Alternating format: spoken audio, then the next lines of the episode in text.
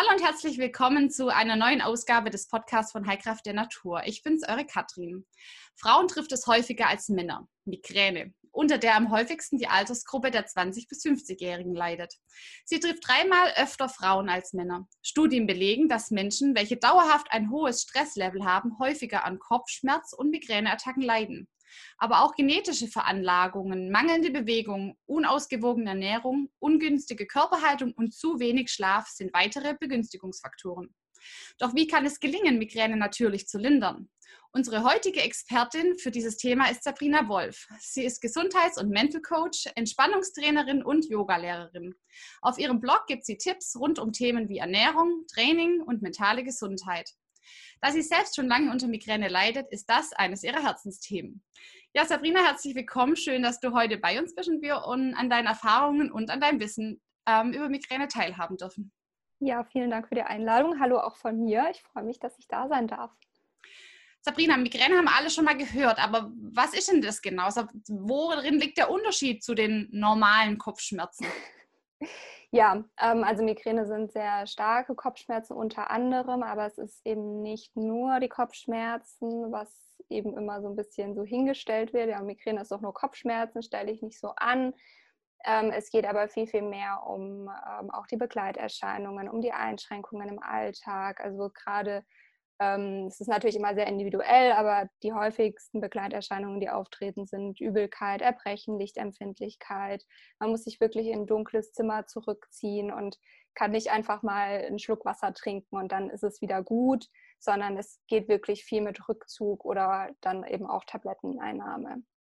Also, also deutlich, deutlich heftiger wie die Kopfschmerzen, ja. die wohl wahrscheinlich jeder irgendwie irgendwann mal kennt. Oft spricht man auch von, von Migräneattacken. Mhm. Ähm, wie, wie äußert denn sich so eine Attacke? Wie, wie geht sowas los? Gibt es da so einen typischen Verlauf oder eine typische, typische ähm, Attacke? Genau, also es, Migräne ist die ganze Krankheit und ähm, sie tritt attackenweise auf. Ähm, also natürlich gibt es auch schwer Betroffene mit chronischer Migräne, die täglich betroffen sind, aber in der Regel, ähm, also die meisten sind episodisch betroffen. Das bedeutet, es sind verschiedene ähm, Attacken, die auftreten im Monat, im Jahr, je nachdem, wie, wie betroffen man ist. Und ähm, ja, der typische Verlauf es sind eigentlich drei bis vier Phasen, je nachdem, ob man Migräne mit Aura oder ohne Aura hat. Also die Migräneattacke startet eigentlich schon viel, viel früher als die eigentliche Kopfschmerzphase, die eintritt. Mhm. Es mhm. kann bis zu drei Tage vorher sein. Da hat man dann vielleicht Gelüste auf besonderes Essen, Schokolade, auf ähm, viele haben auch Gelüste auf salziges Essen, so herzhaftes Essen. Ähm, es geht mit Müdigkeit oder auch einem Produktivitätshoch einher. Ähm, also es ist ganz unterschiedlich und deswegen stehen auch häufig so Dinge wie Schokolade ähm, ja, im Rampenlicht, sage ich mal. Früher hat man immer gesagt, du darfst keine Schokolade essen, es löst Migräneattacken aus. Mhm. Aber dann hat man gemerkt, die Attacke ist schon da. Also es geht nicht um die Lebensmittel, die man isst. Und ja, dann ähm, haben manche noch eine Aura-Phase, was so maximal eine Stunde geht, ähm, was neurologische Ausfallerscheinungen sind, zum Beispiel, dass die Seite gelähmt ist, dass man ähm, Wortfindungsstörungen hat. Ähm, ich habe beispielsweise bei mir immer so ein Kribbeln im Arm, manche haben visuelle ähm, Störungen, also dass sie so Gesichtsfeldeinschränkungen haben, einseitig. Und dann folgt erst die Kopfschmerzphase. Und dann folgen eben diese starken einseitigen Kopfschmerzen mit den Begleiterscheinungen. Und dann im Anschluss klingt die Kopfschmerzphase ab. Dann ist oft so, fühlt man sich, als hätte man Kater, so diese äh, Phase, wo dann der Körper sich wieder so ein bisschen regeneriert und wo es dann langsam wieder besser wird, aber wo man noch nicht hundertprozentig fit ist.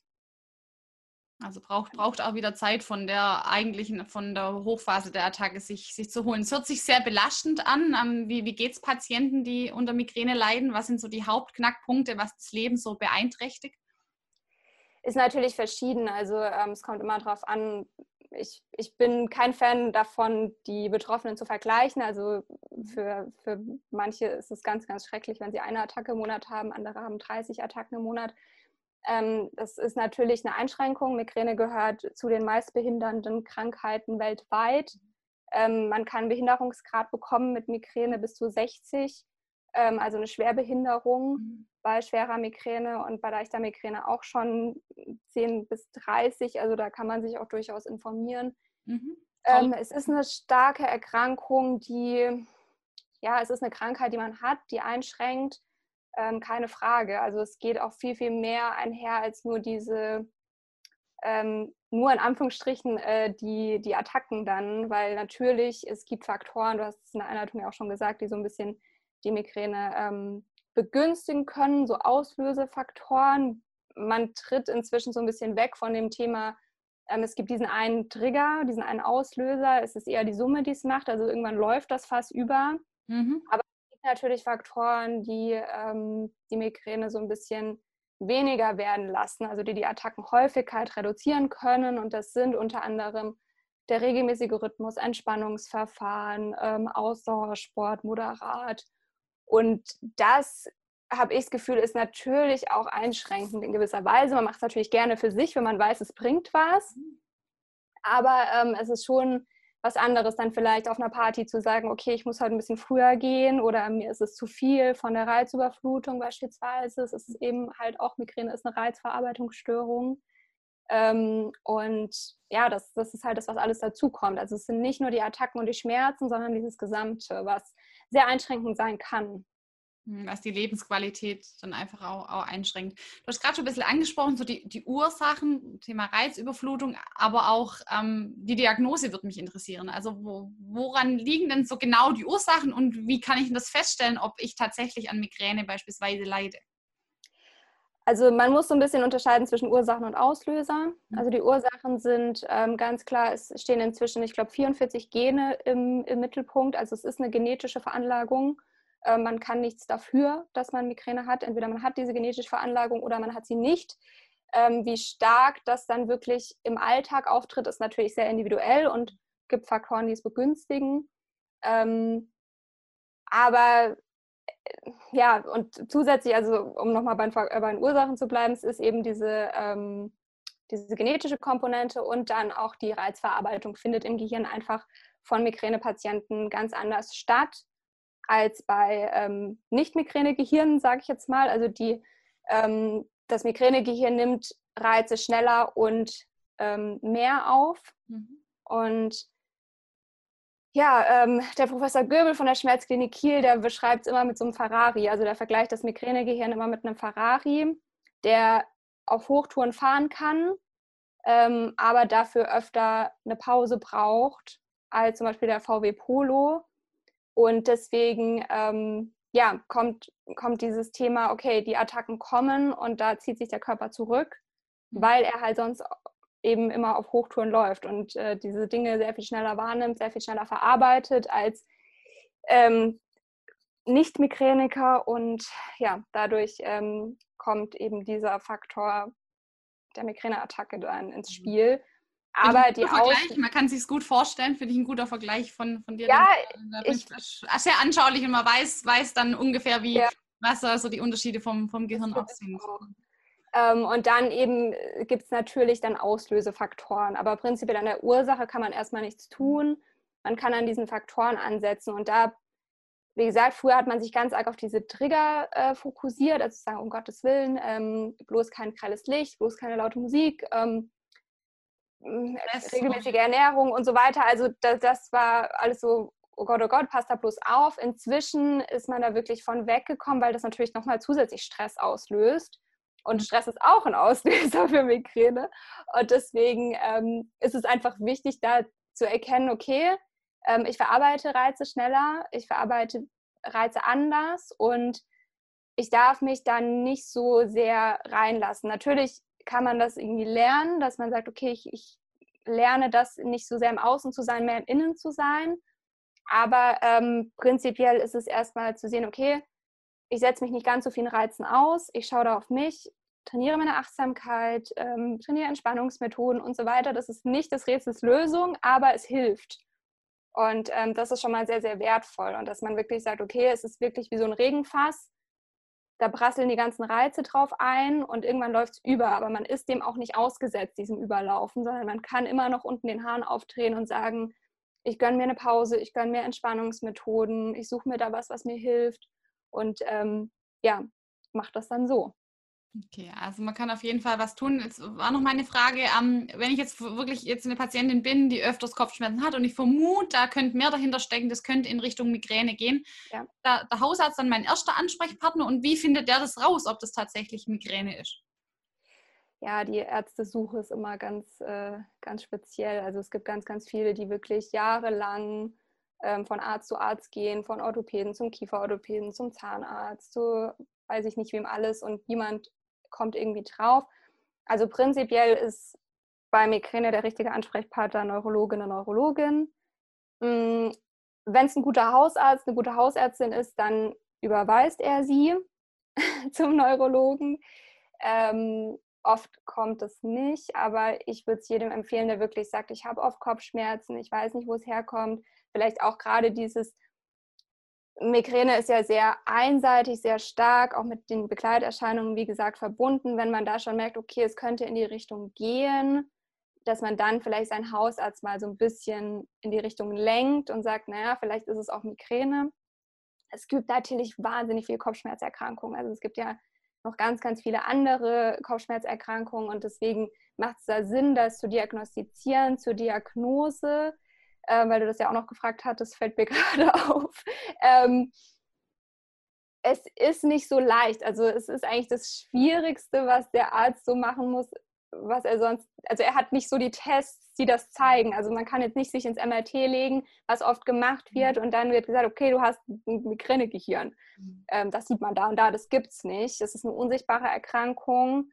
Ähm, es wird oft ein MRT, CT, EEG, das wird oft alles gemacht, was ich auch wichtig finde, um einfach andere Sachen auszuschließen. Mhm. Aber das deutet nicht darauf hin, okay, du hast jetzt Migräne. Und ähm, das muss der Arzt wirklich anhand von einem Fragebogen machen, anhand von, ähm, von gewissen Fragen, die er oder sie stellt und da einfach wirklich auf die Person eingeht. Und das ist halt das, was häufig Ärzten ein bisschen schwer fällt, wirklich diese Arztgespräche zu führen. Und häufig müssten die auch eigentlich viel, viel länger gehen, als sie von der Kasse bezahlt werden beispielsweise. Ich weiß nicht, ich glaube, ein Arzt hat irgendwie um die zehn Minuten so, was bezahlt wird, zwölf glaube ich. Und das ist meistens zu kurz. Ja, Deswegen, da, kann man, ähm, da kann man keine umfassende Anamnese, ja. Anamnese machen. Also da einfach auch, höre ich jetzt so ein bisschen raus, auch nach Ärzten suchen, die genau. ein gutes Gefühl hat, wo man sich, wo man sich gut aufgehoben ja. fühlt, die einen, die einen also, nehmen. Es ist halt so, dass Migräne, die wird, es wird nicht, es ist immer noch Mythos, Halswirbelsäule und so weiter ähm, dass man da dann, oder viele haben auch, das ist bei mir auch ganz oft so, dass ich hier Schmerzen habe im Schulter-Nackenbereich und dann denkt man natürlich erstmal, ja, das kommt von da, ich gehe zum Orthopäden. Mhm. Ähm, aber das ist es halt nicht. Und deswegen ähm, da auch wirklich, also ich plädiere immer für diese Eigenverantwortung. Also man muss wirklich die Verantwortung für sich selbst übernehmen und wenn man sich bei einem Arzt nicht aufgehoben fühlt, und das ist für alle Krankheiten so, dann zum nächsten gehen und sich jemand anderes suchen. Ähm, der wartet leider nicht vor der Haustür und sagt, hallo, hier bin ich, sondern da muss man einfach auf die Suche gehen und auch selbst was tun. Genau, und dranbleiben und, und ein bisschen genau. auf, aufs Bauchgefühl hören.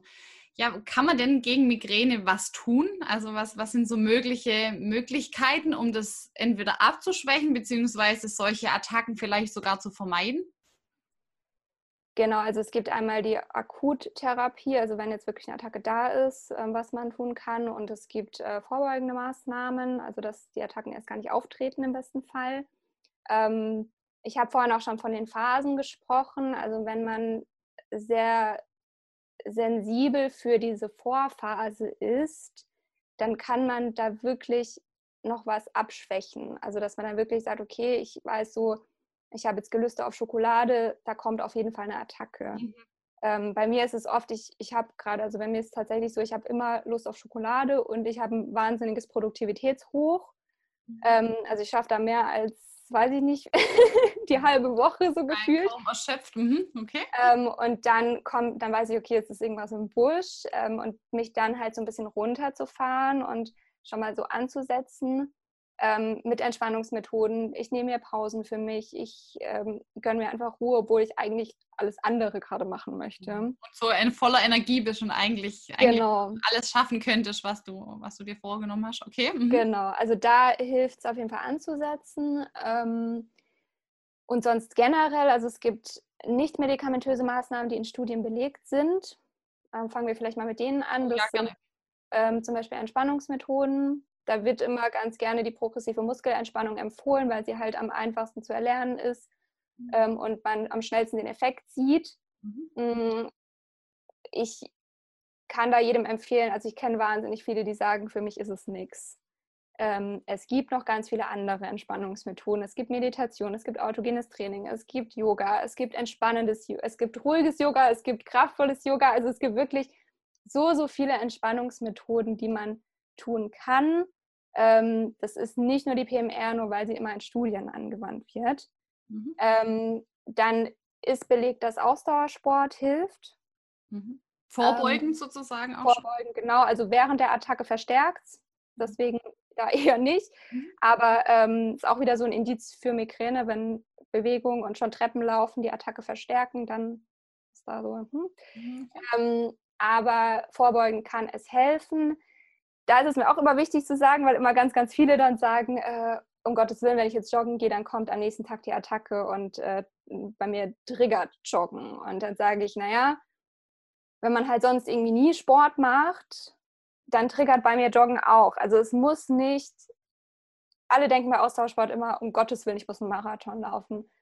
Du musst keinen Marathon laufen, du kannst auch einfach mal schnell spazieren gehen für den ersten Schritt und das zwei, dreimal die Woche und dann ist auch wieder okay. Also es ist nicht, es ist moderater Ausdauersport, es muss auch nicht das Laufen, Walken, was auch immer sein, es kann auch Fahrradfahren, Schwimmen, ähm, alles in die Richtung sein, aber ruhiger Ausdauersport, es muss nicht äh, mega anstrengend sein. Also Soll ja nicht zusätzlich stressen, gell? Und, und wieder genau, genau. auslösen. Okay. Und natürlich stresst den Körper, das stresst jeden Körper, wenn man äh, nie irgendwie nicht mal walkt oder, oder joggt und dann plötzlich den Kilometer läuft.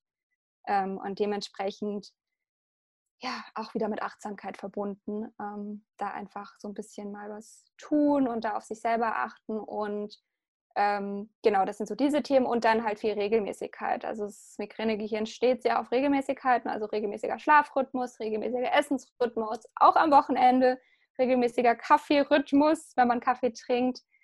Ähm, und ja, wenn man zum Beispiel anfällig ist für Attacken nach, also bei vielen löst Stress die Attacke aus. Mhm. Es gibt aber auch Menschen, bei denen löst dieser Wechsel von Stress zur Entspannung die Attacke aus.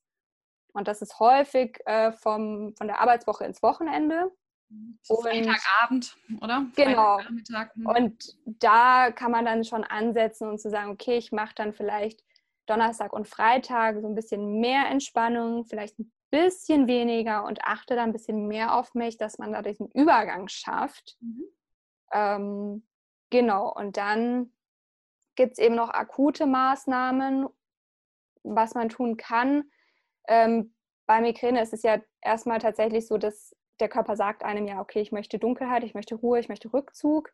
Das geht natürlich nicht immer. Also wenn ich jetzt auf der Arbeit bin und irgendwie äh, es geht halt gerade nicht, dass ich heimgehe, dann ähm, gibt es spezielle Medikamente. Es gibt Triptane, die sind speziell für Migräneattacken, ähm, die auch eigentlich das Mittel der ersten Wahl sein sollten. Mhm. Die wirken auch nur bei Migräne ähm, weil bei vielen einfach diese gängigen Schmerzmittel überhaupt nicht wirken. Und Triptane, die sind nicht organschädigend, die wirken an der Stelle, an der sie wirken sollen, und das ist im Gehirn und wirken nicht auf den ganzen Körper wie Ibuprofen, Paracetamol, die ganzen mhm. äh, klassischen Schmerzmittel, die man jetzt kennt. Ähm, genau, also das gibt es eben als Maßnahme. Und wenn man sehr viele Attacken monatlich hat und sagt, hey, ähm, gerade bei den Triptanen ist so das Thema oder generell bei Schmerzmitteln soll man ja nicht mehr als zehn Schmerzmittel im Monat nehmen oder auf 30 Tage gerechnet, mhm. ähm, weil sonst ein Medikamentenübergebrauchskopfschmerz entstehen kann, was natürlich dann auch nicht schön ist und dann eine Schmerzmittelpause fordert. Ähm, und wenn man da merkt, okay, ich komme nicht hin, ich, ich komme immer an die Grenze mit den Zehen, dass man dann sagt, man probiert eine medikamentöse Prophylaxe. Und das sind dann verschiedene Maßnahmen. Da gibt es auch ganz viele verschiedene Medikamente. Ich glaube, da müssen wir jetzt nicht so ausführlich drauf eingehen. Ähm, das muss dann sowieso der Arzt, die Ärztin entscheiden und verschreiben, was da auch auf die individuelle Person passt.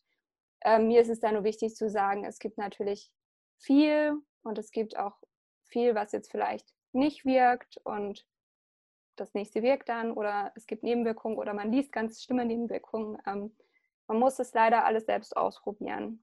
So ist es halt. Und ähm, es kann einem niemand sagen, wie jetzt eine medikamentöse oder auch eine nicht medikamentöse Prophylaxe auf einem wirkt. Also es kann auch sein, dass jemand sagt, boah, ich gehe dreimal die Woche joggen, ich habe trotzdem meine Migräneattacken, es hat sich nichts verändert.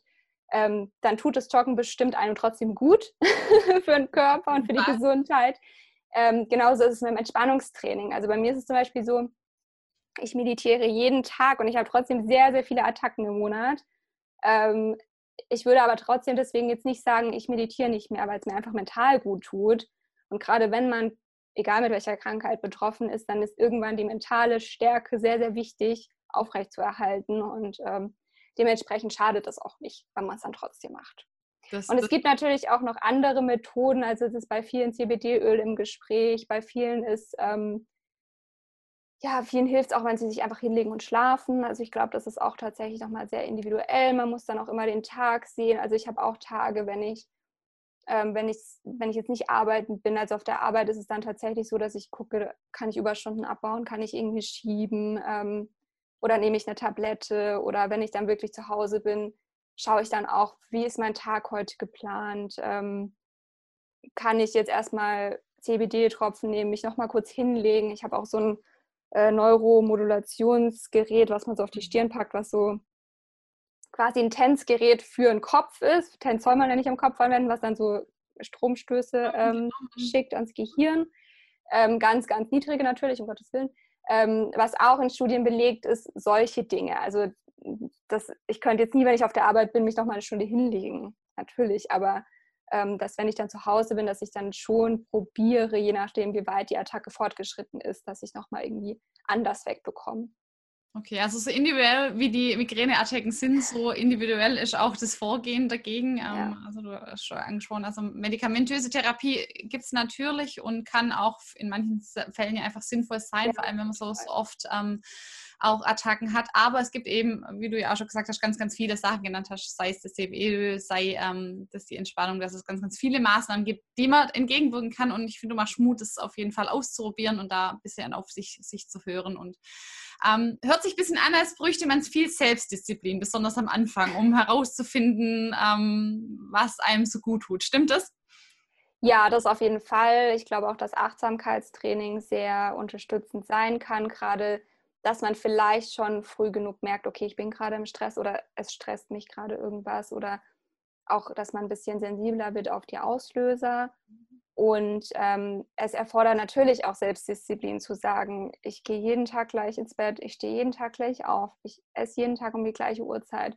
Es ist viel Organisation teilweise damit verbunden, gerade wenn man wo eingeladen ist oder so. Da muss man halt schauen. Aber ich denke mir, ähm, wenn jetzt jemand irgendwie Diabetes hat, der muss auch schauen. Ne? Also es gibt ganz viele Erkrankungen, nach denen man sich einfach richten muss und Migräne gehört dazu. Und mhm. natürlich kommt es immer, wie gesagt, darauf an, wie stark man betroffen ist, wie sehr man sich auch selbst eingeschränkt fühlt, wie sehr man, ähm, wie, wie groß der Leidensdruck ist und wie sehr man sagt, okay, ich möchte was dran ändern.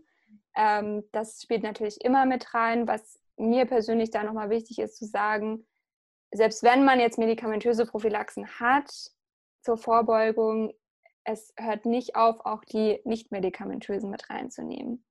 Und so wie Entspannungstraining oder Ausdauer auch niemandem schadet, der nicht Migräniker ist oder Migränikerin, ähm, ist es natürlich auch für uns wichtig. Und es ist immer, ja, es ist die richtige, der richtige Arzt, die richtige Ärztin, die richtigen Maßnahmen. Und es ist mir auch wichtig zu sagen, lieber ein bisschen früher auch vielleicht die medikamentöse Maßnahme mit reinnehmen, statt dass es dann zur Chronifizierung kommt.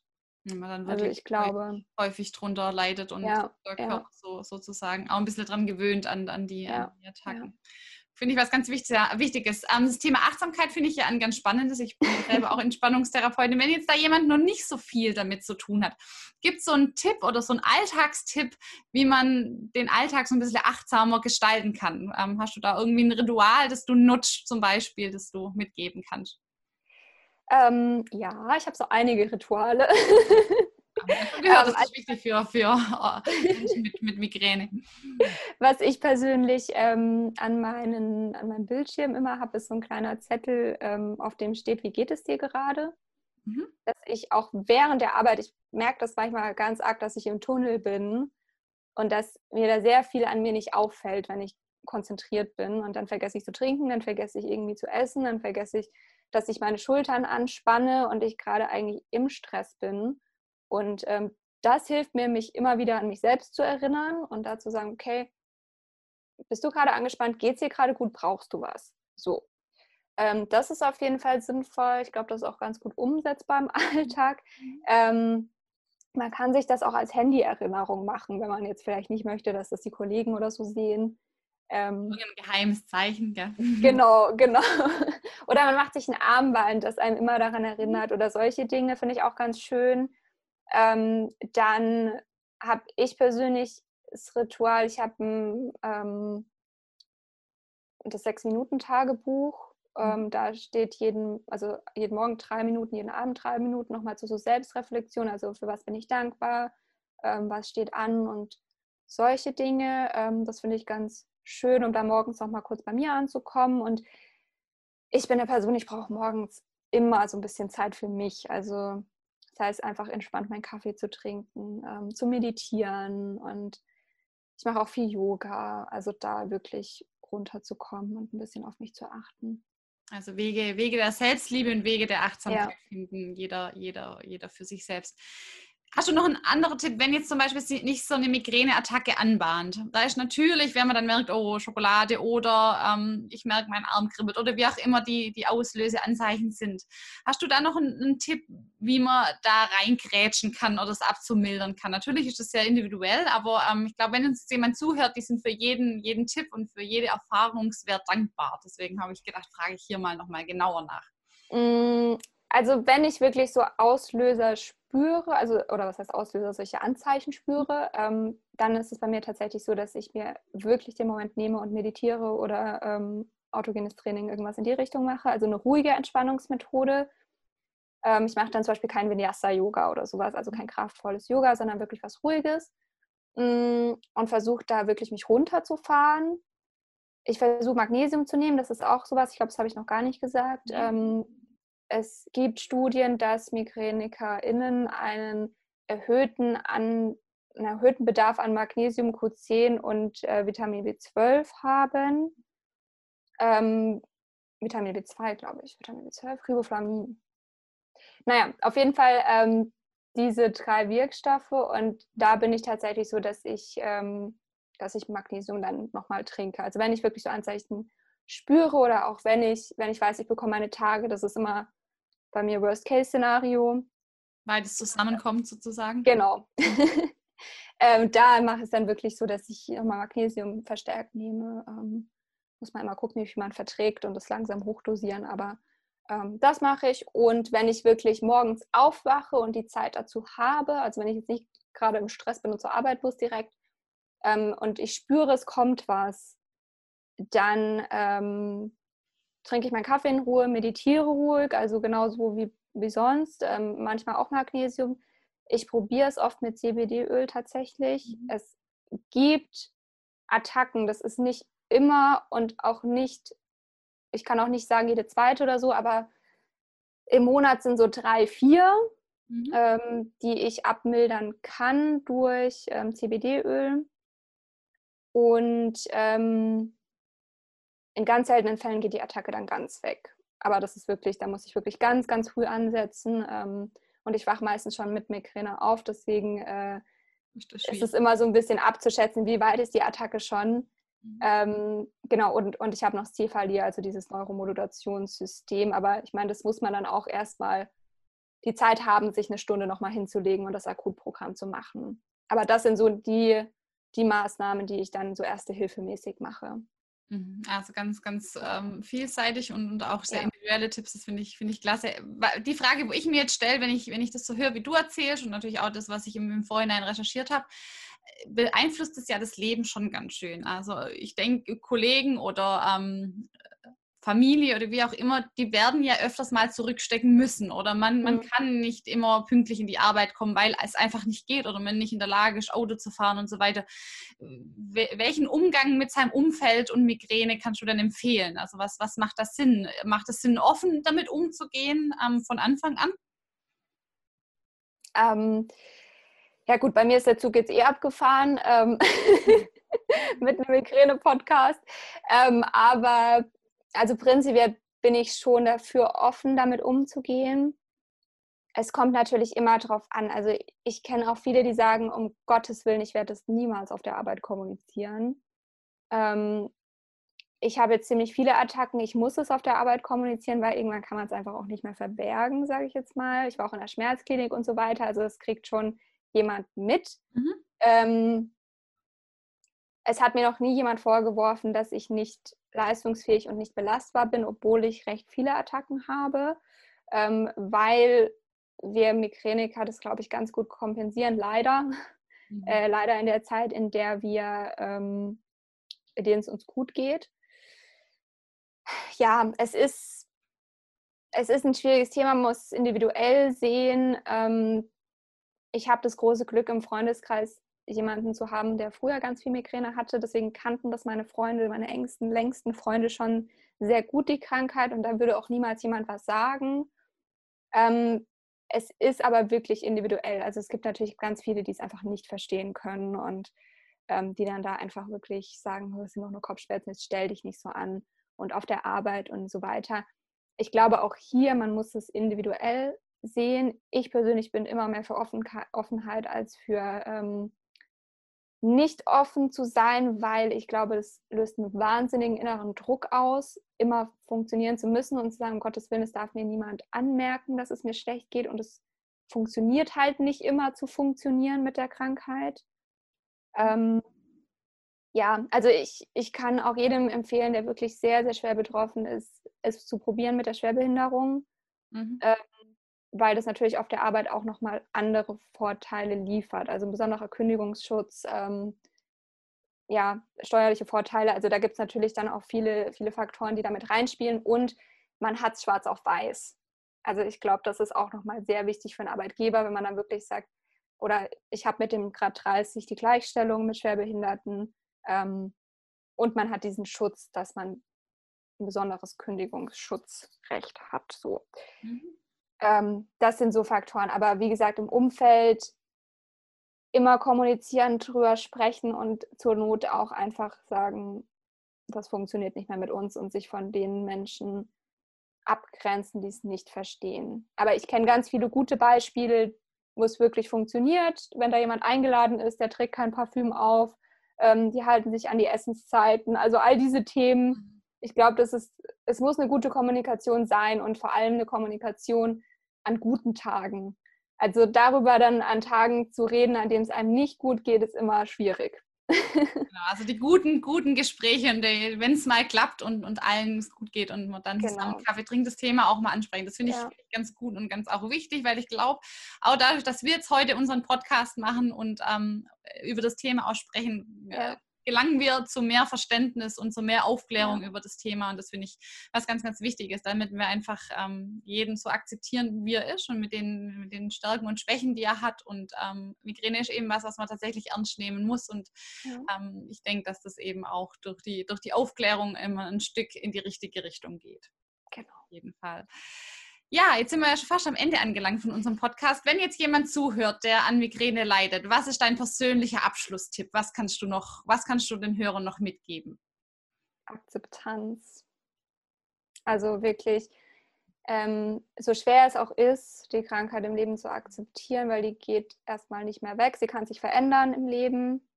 Es kann auch sein, dass irgendwie mit, mit gewissen Phasen im Leben die Migräne ganz verschwindet. Ähm, aber die Veranlagung ist immer da und du bist nicht schuld.